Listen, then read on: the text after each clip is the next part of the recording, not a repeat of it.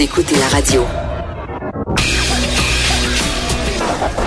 On n'est pas obligé d'être d'accord, mais on peut en parler. De 14 à 15. Sophie Durocher. On n'est pas obligé d'être d'accord. Cube Radio.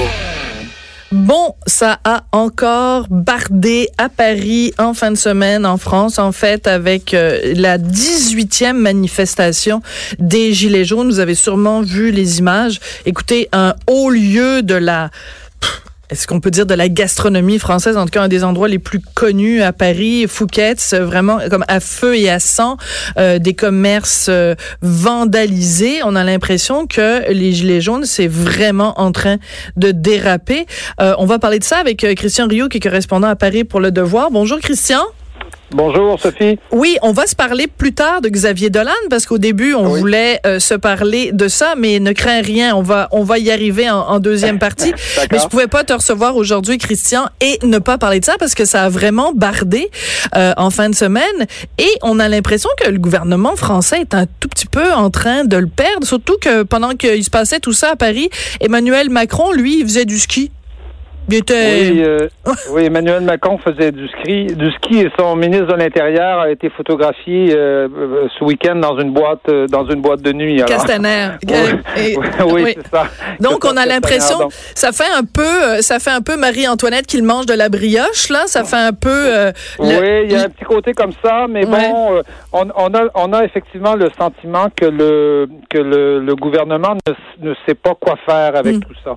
En fait, le il faut ce qu'il faut savoir d'abord, c'est que le mouvement, le, véritable mouvement des Gilets jaunes, il est à peu près terminé ou s'il se poursuit, il se poursuit en région. Oui. Euh, il y a eu encore des ronds-points d'occupés en région, il y a eu des manifestations tout à fait pacifiques euh, en région, mais ce qui se passe à Paris depuis euh, plus d'un mois, depuis euh, depuis presque le mois de janvier. Ce qui se passe à Paris, ça n'a pas grand-chose à voir avec les gilets jaunes. C'est-à-dire, ce ne sont plus les gilets jaunes qui sont là, ce ne sont pas des gens qui viennent des régions. Euh, on, on, voit très bien que tout ce que aujourd'hui les slogans sont des slogans de gauche.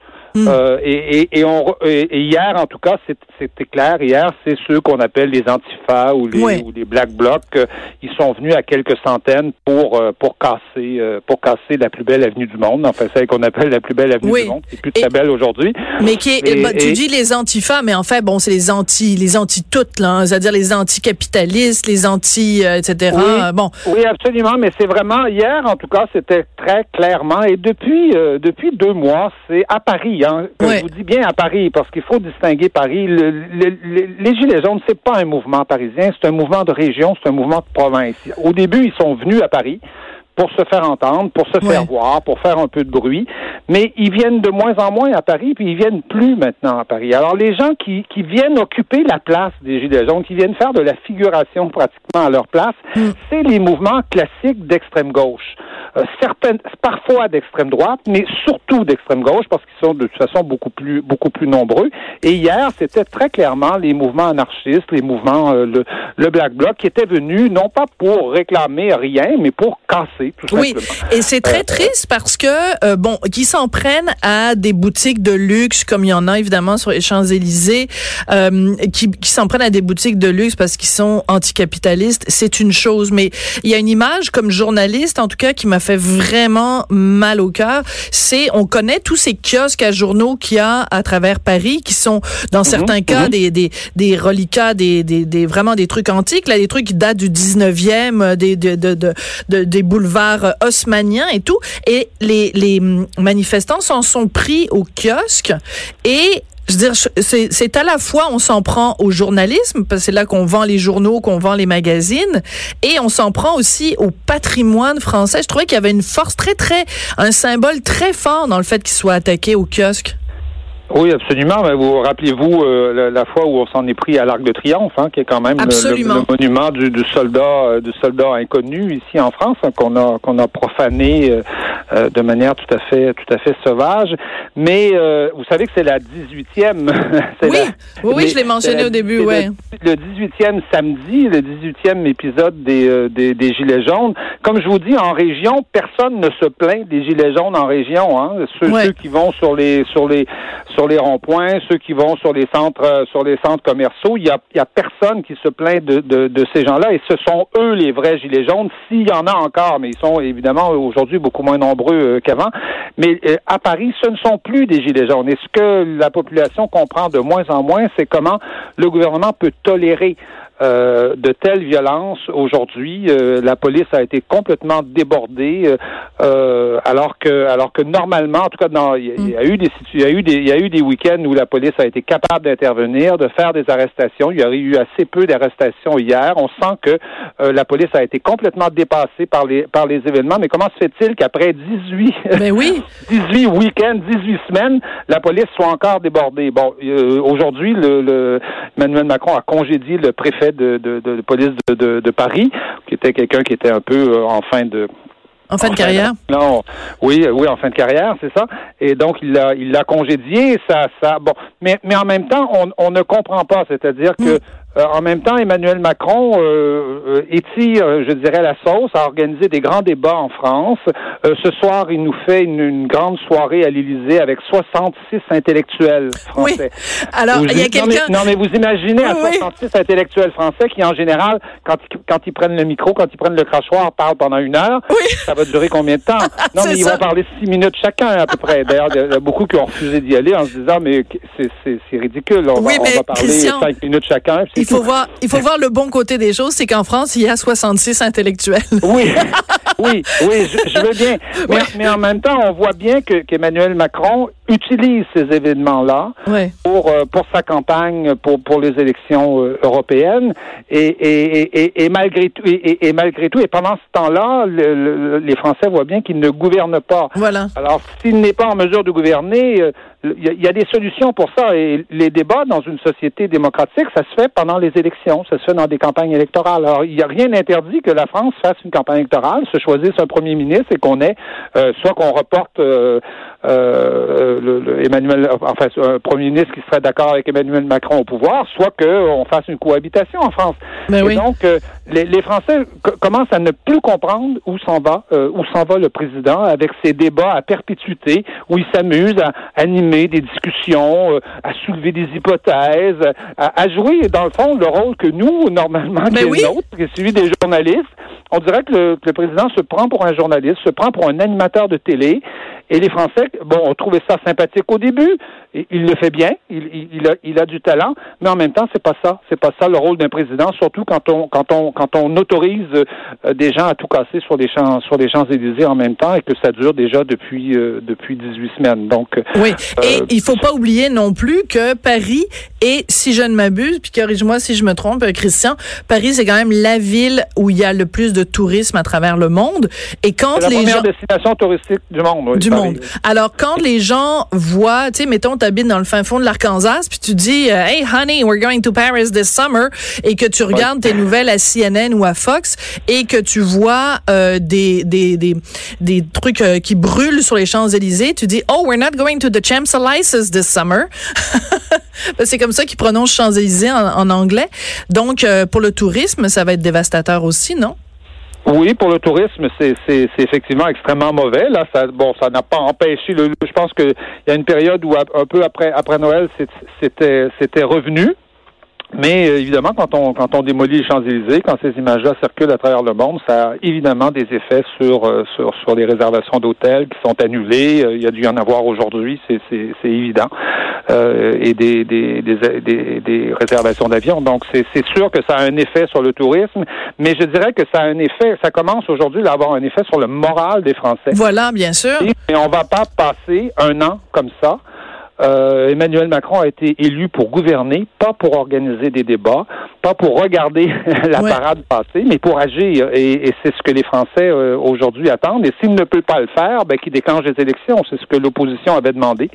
Euh, c'est ce qu'on peut faire dans, une, dans ce genre de situation. En tout cas, on s'ennuie jamais en France. Hein. C'est il y a toujours il y a, toujours quelque chose. C'est toujours euh, toujours trépidant. Euh, la raison pour laquelle on voulait te recevoir au tout début, Christian, c'est que notre, l'enfant chéri euh, et non pas l'enfant maudit, mais vraiment l'enfant chéri du cinéma québécois, Xavier Dolan, euh, son dernier film, donc euh, La vie de John F. Donovan, euh, il l'avait présent, Ma vie avec John F. Donovan, il l'avait présenté à Toronto, ça avait pas été très bien reçu et il avait dit ah mais ça c'est parce que c'est la presse nord-américaine, ils ont rien compris. Je suis un grand incompris, comme Xavier le dit souvent. Mhm. Et là, euh, donc, son film est présenté en France, l'accueil, et euh, ben, ça va du meilleur au pire, en fait. Euh, oui, mais l'accueil, l'accueil, je dirais, est, est, est assez mauvais. Euh, ceci dit, cette semaine, il y avait du monde dans les salles. Hein. Ouais. On, faut dire qu'on a, oui, on a choisi une très bonne semaine aussi pour présenter euh, son film. C'est une semaine où, où les, les, billets sont à 4 euros. Ils sont ah. à peu près à, peu près réduits de moitié. Euh, euh et donc, il y a, les, les, salles, en tout cas, sont pleines en ce moment à Paris. à chaque fois, ça, ça, dure une semaine ou deux. Là, c'est une semaine spéciale. Ben, c'est sûr. Pour faire la promotion Parce du que s'ils vont dans la rue, il y a des gilets jaunes qui se promènent partout avec des des cocktails Molotov. Donc, c'est plus sécuritaire d'aller au cinéma dans ce temps-là? dans les cinémas, oui, c'est ça. oui, oui. En, effet. Et donc, son film, son film, son film est sorti, mais il a plutôt, euh, je dirais, été, euh, oui, en effet, éreinté par euh, par la critique. Je, je, je, l'ai vu moi-même hier. Et, et d'ailleurs, c'est paradoxal, hein, parce qu'il semble que le que le que le distributeur américain ne sortira pas le film. Euh, donc, que le premier film américain de Xavier Dolan risque de ne pas être vu en salle, du moins euh, aux États-Unis. Euh, il, il, sort en France parce qu'il y a un producteur français qui, lui, a décidé de le mhm. sortir. Et au Québec, euh, vous, vous, êtes un peu pris en sandwich, c'est-à-dire que le, le, distributeur canadien attend... Absolument.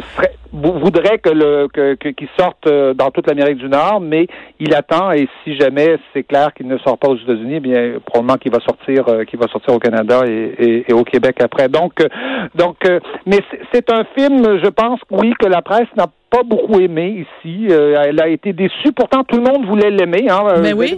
comme vous dites, c'est l'enfant chéri. C'est le, c'est, ça a été l'enfant chéri de Cannes. Hein. tous les prix à Cannes. Et de Thierry Frémaux, oui, c'est ça depuis euh, depuis très longtemps, hein, depuis depuis ses tout débuts, euh, et donc tout le monde euh, se précipitait au cinéma pour aimer le, le, le film et se et se dire chic, encore un, un, film réussi. Et non, et cette fois, en tout cas pour, pour en général, la presse n'a plutôt pas aimé. On, on, sent que on sent que le, le vous savez le, le discours de Xavier Dolan qui euh, qui euh, qui euh, qui nous montre les les les les, tergiversations d'un adolescent ou d'un mhm. jeune mal pris avec son, son identité sexuelle et tout ça avec sa mère avec ses parents tout ça je dirais filmé par une petite caméra légère avec le avec de l'impro avec du joual avec avec avec tous les charmes que que peut avoir la fraîcheur hein, et la légèreté je dirais d'un mhm. cinéma qui serait qui serait fait au Québec avec de petits moyens eh bien tout ça on dirait, avec les gros moyens lourds, pesants de, d'Hollywood, devient euh, sombre finalement dans le pathos. C'est un peu, c'est un peu ce, à quoi on assiste. C'est-à-dire, on passe d'un pathos à un autre, avec des invraisemblances aussi. Ah oui, en plus. un enfant de 11 ans qui écrit des lettres à, une vedette de cinéma, mais il, en écrit depuis 5 ans, semble-t-il. Donc, euh, on, se dit, mais à quel, âge a-t-il commencé à écrire cet enfant, euh, ce petit. Ben, il est précoce. Mais en même temps, Xavier Dolan l'a toujours dit que lui-même, quand il était jeune, il écrivait, il était fasciné par Titanic, qu'il écrivait des lettres à Leonardo DiCaprio. Et puis, si on regarde quand même, je fais un parallèle qui est pas du tout à faire, là, je, je dis pas qu'il y a de lien entre les deux, mais si on regarde, par exemple, des jeunes, des jeunes qui ont écrit des lettres à leur idole, euh, dans le cas de Michael Jackson, par exemple, il y, y, en a plein. Et à, à l'inverse, Michael Jackson a créé des liens d'amitié et plus euh, avec des jeunes de cet âge-là, de 6, 7, 8, 9, 10 ans, là. Donc c'est pas invraisemblable complètement. Non non c'est pas non non c'est pas c'est pas invraisemblable mais je dirais que dans ce film euh, euh, Xavier Dolan ressasse du Xavier Dolan voyez-vous oui. et, et qui et, et, et il y a, y a, une sorte le, le, journal Le Monde en a, en a assez bien parlé en montrant euh, comment il y avait une sorte de peut-être de, de, régression dans le monde de l'enfant.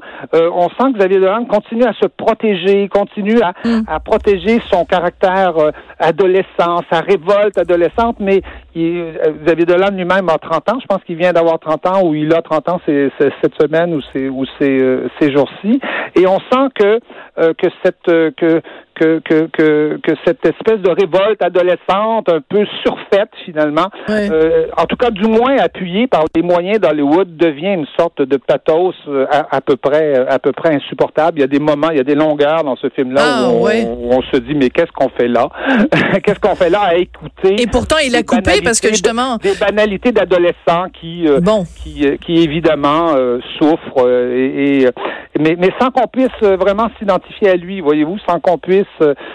sans qu'on puisse vraiment euh, en tirer quelque chose qui pourrait concerner l'ensemble l'ensemble des spectateurs. Quel dommage.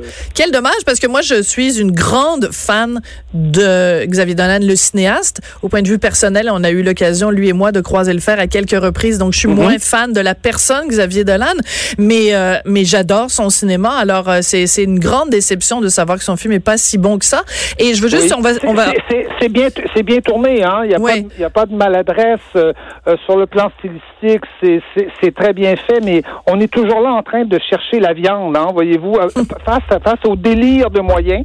On se dit, mais finalement, c'est très maigre. Le repas, le repas est très, très maigre à côté de, du, délire de moyens. Il y, a, énormément de clips, toujours des clips très réussis, hein, mais c'est une sorte de succession de clips, mais toujours avec cette espèce de discours de l'adolescent euh, qui souffre et qui, mais qui, mais qui ne débouche sur rien, voyez-vous, qui débouche sur, sur, une sorte de vide de toute façon, le, Figaro l'a bien résumé. Une étoile est morte. On va se quitter là-dessus, Christian. oui, vite. Et permettez-moi de le dire, qui est peut-être un peu symptomatique de l'état dans le Québec, dans, lequel le Québec se trouve. Ah, ah peut-être une analyse dans le devoir à venir. le, cinéma de Xavier Dolan qui, euh, qui reflète le, cul-de-sac dans lequel se trouve le Québec. Le désir de demeurer adolescent et de ne pas passer à l'âge adulte. Le syndrome de Peter Pan. Merci beaucoup, Christian. Ça a été un plaisir. Christian Rioux, qui est bien sûr, ben, vous, le, vous, vous le savez, correspondant du Devoir à Paris. Après la pause, Lise Ravary, on a des beaux sujets pour vous. Sophie Durocher. On n'est pas obligé d'être d'accord.